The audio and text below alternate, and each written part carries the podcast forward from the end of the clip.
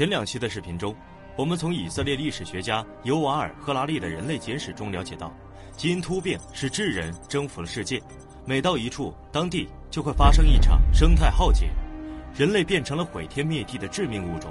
可当时还是原始社会，智人还是过着类似远古的类人猿生活，以采集狩猎为生，过着居无定所的迁徙生活。不过，在一万年前，智人的生活发生了翻天覆地的变化。迄今为止，人类在地球上已经有四百多万年的历史。在农业革命之前，人类就已经经历了长达两百五十万年的采集狩猎生活。哪里有吃的，采集者就会去哪里，活动范围非常大。大约在一万年前，人类进入农业社会，开始将全部精力都用在照料植物和圈养动物身上。在公元前九千年，人类开始种植小麦、饲养山羊；公元前八千年，开始种植豌豆和小扁豆；公元前四千年。开始圈养马和牛。一开始，农业活动频繁出现在土耳其东部和伊朗西部，后来遍及全球。采集时期，我们每天吃的是野果、野生植物和通过打猎获取的肉类和鱼类。进入农业革命后，人类食物的主要来源从野果和猎物变成了自己种植的植物。即使在今天，我们吃的食物中超过百分之九十的热量来源依然是一万年前人类种植的那些植物。比如小麦、稻米、玉米、马铃薯、小米等等，所以有学者认为，农业革命是人类的进步，种植植物和圈养动物使人类的生活变得更加丰富和快乐，而且人也变得更加聪明。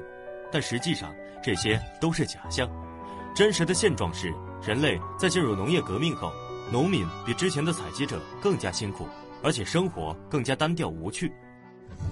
就拿种植小麦来说，首先。种植小麦要清理地上的石头，还要挖地，这些工作会使人腰酸背痛。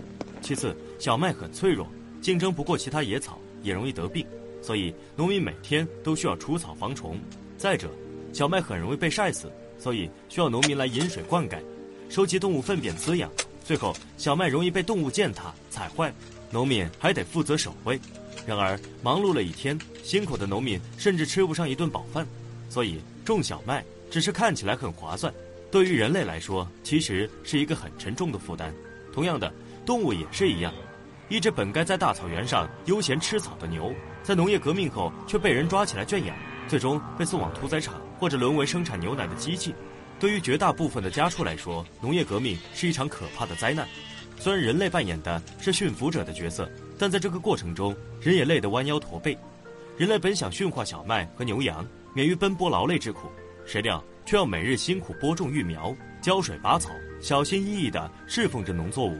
农民用来填饱肚子所需要的量是不变的，但是种植植物和饲养家禽家畜所投入的时间却远远多于采集和狩猎的时间。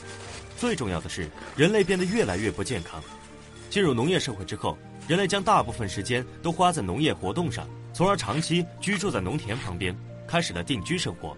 但是一个地方待久了，会产生大量的垃圾和污染物，环境可以说是非常的脏乱差。随之而来的就是蚊子和老鼠，细菌滋生会传播病毒、瘟疫，造成严重的水污染。采集者时期，我们只需要爬爬树、追捕一下动物，就可以吃到大鱼大肉。在进入农业社会后，我们每天都要弯腰清理石头、除草、浇水，还需要挑水。这些工作让人类的膝盖、脊椎和脖子付出了惨痛的代价。大量的椎间盘突出、关节炎、疝气等疾病滋生。农业革命后，人类饮食结构变得单一，也不再有狩猎的能力，吃肉少了，吃蔬菜也少了，主要吃种植的大量谷物。这些食物不仅仅营养不全，还有些毒素，长期这么吃很不健康。谷物主要是能量，缺乏矿物质和维生素，比如说小麦的麸质、抗营养物质，还有升高血糖，导致胰岛素飙升。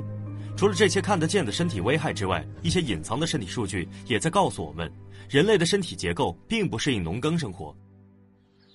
从一万多年前人类开始摄入小麦等农作物后，人类的身材比采集者时期平均缩小了百分之三十，男人的身高从之前的一米八降到了三千年前的一米六。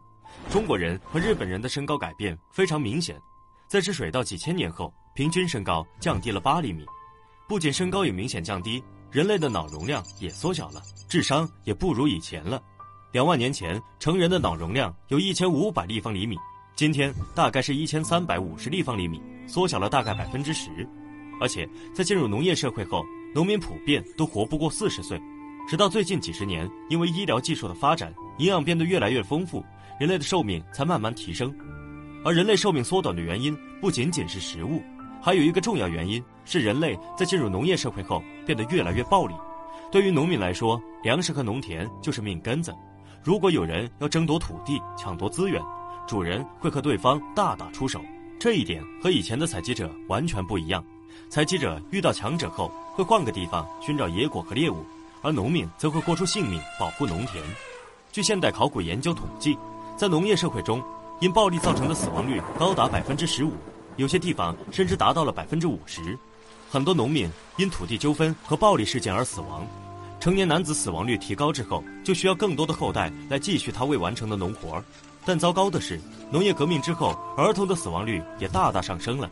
人口增多之后，就需要生产更多的农作物来满足需求，农活变多之后，妈妈也需要参与到劳作之中，这么一来就没有时间给孩子喂奶了。由于妈妈本身奶水也不是很足，就开始给孩子吃粥，最后孩子吃的母乳越来越少。谷物类越来越多，免疫力直线下降，儿童的死亡率一路飙升，在农业社会里，三分之一的孩子都活不过二十岁。虽然儿童死亡率很高，但因为农业生产带来的粮食产量的增加，导致人口增长依然很快。人口多了之后，生存压力更大，就需要干更多的活。这样一来，人类就会活得越来越累。农耕生活带给农民的痛苦远不止这些。人之所以越活越累，很大的一个原因在于，人总是为没有发生的事情而担忧。农民会担心，万一遇上旱灾或洪水，农作物会遭受侵害，所以农民不得不在粮仓里存满米，在地窖里放满奶酪和香肠，生产出远远多于所需的食物的量。然而，采集者就没有这个烦恼，他们走到哪儿吃到哪儿，无需储存食物，既轻松又愉快。相比之下，农业革命后的人类要辛苦很多。人类本来以为自己努力一点，生活就会变得更好，但是最后我们变得离不开这些食物，依赖这些植物，甚至一直被这些植物操纵。说到底，我们才是被驯化的物种。不可否认的是，农业革命也是物种演化的成功，但它并不代表个体的幸福。每当人类整体能力增加的时候，个人的痛苦也会随之增加。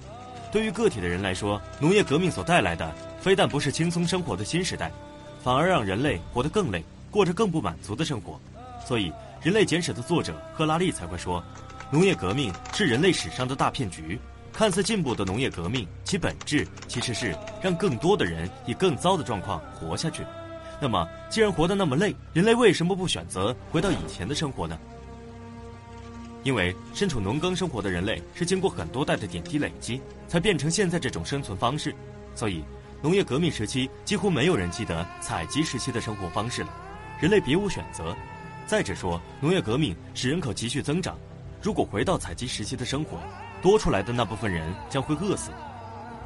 最后，回到我们二十一世纪的今天，手机和电脑等通讯用品的普及和火车、飞机等交通工具的便捷，让我们省下了等待和麻烦的时间，但我们却会收到无数电话、短信的骚扰，不得不去违心的去应付那些无用的交际和应酬。